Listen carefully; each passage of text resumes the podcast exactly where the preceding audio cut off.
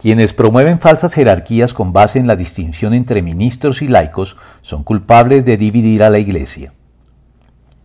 El cristianismo es la doctrina más igualitaria e incluyente que conoce la historia, pues sin perjuicio de su condenación del pecado y del requerimiento de que lo confesemos, nos arrepintamos y nos apartemos de él, cumplido este paso en la Iglesia hayan cabida personas de todas las condiciones, extracciones y procedencias en plano de igualdad delante de Dios.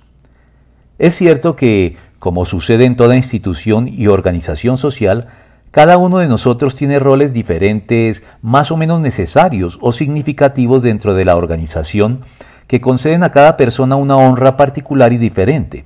Pero esos roles no eliminan la igualdad fundamental que todo creyente tiene delante de Dios y el acceso directo que todos tenemos al Padre a través de Cristo.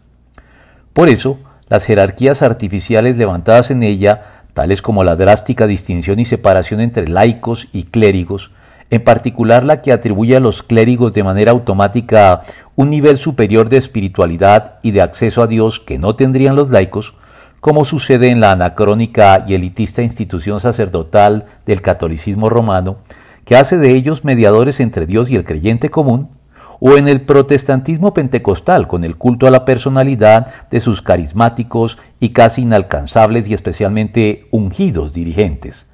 Todas ellas son culpables de promover tácitas o expresas divisiones en la Iglesia, contra las cuales advierten solemnemente las Escrituras. Les ruego, hermanos, que se cuiden de los que causan divisiones y dificultades, y van en contra de lo que a ustedes se les ha enseñado. Apártense de ellos. Romanos 16, 17.